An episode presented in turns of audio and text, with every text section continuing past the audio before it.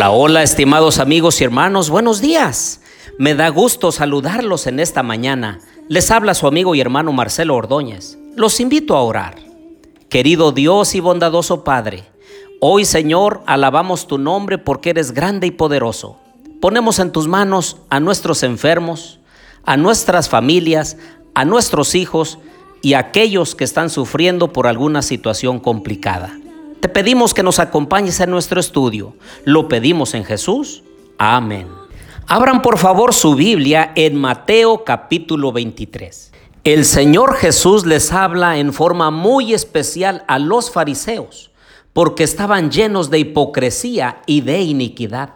Habían dejado lo más importante de la ley de Dios, que era la justicia, la misericordia y la fe.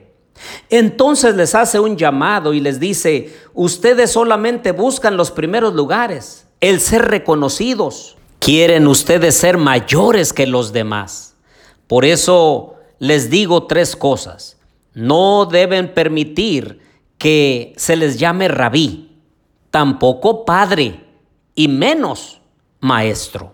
Así que no pretendan que los llamen rabí, porque uno es vuestro maestro el Cristo, y todos vosotros sois hermanos. Y que no les llamen Padre, porque uno es nuestro Padre, el que está en los cielos. Tampoco que sean llamados maestros, porque uno es vuestro Maestro, el Cristo. Y entonces el versículo 11 es un llamado para cada uno de nosotros y dice, el que es el mayor de vosotros, sea vuestro siervo porque el que se enaltece será humillado, y el que se humilla será enaltecido. Y entonces Jesús lanza una de las acusaciones más fuertes en contra de los fariseos. Y quiera Dios que nosotros no tengamos la misma actitud. Dice, ay de vosotros, escribas y fariseos, hipócritas, porque cerráis el reino de los cielos delante de los hombres, pues ni entráis vosotros, ni dejáis entrar a los que están entrando. No vaya a ser que muchos de nosotros como cristianos, entendiendo el Evangelio, no lo vivamos al estilo de Dios. Y peor aún, que seamos de piedras de tropiezo a aquellos que quieren entrar, aquellos que quieren conocer de Jesús, entregar su vida y ser obedientes a sus mandatos. El versículo 27 es muy fuerte.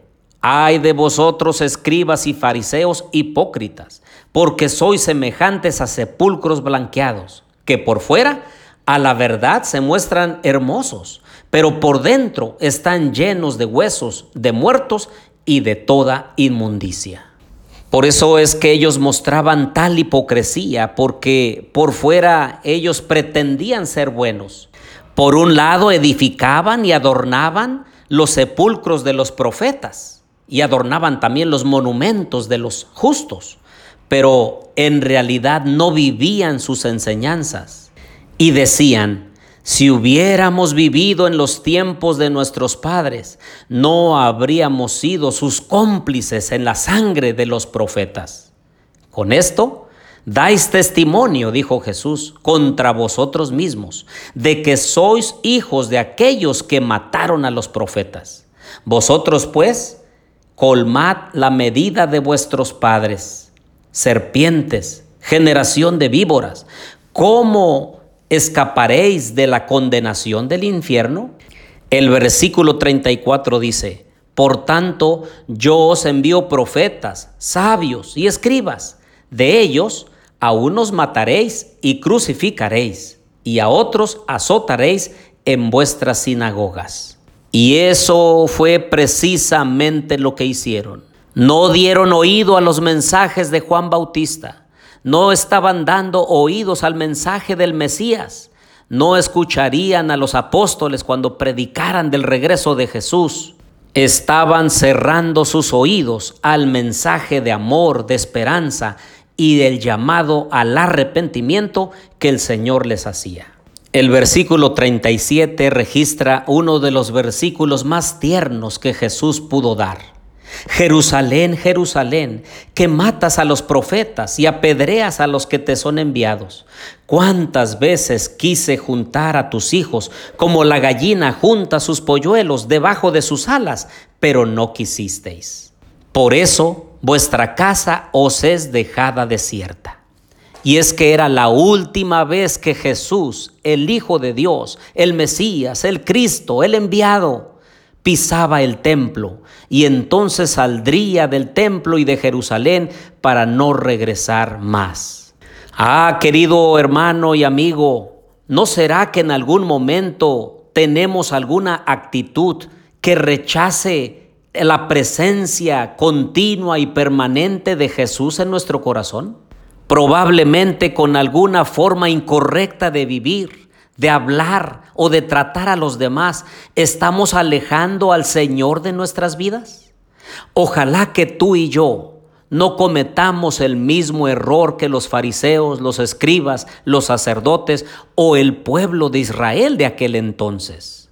Que podamos confiar en Jesús, que lo podamos aceptar como nuestro Salvador, que nos dejemos guiar por Él, que transforme nuestra vida y corazón para servirle como Él se merece, dejando nosotros también toda hipocresía y toda iniquidad.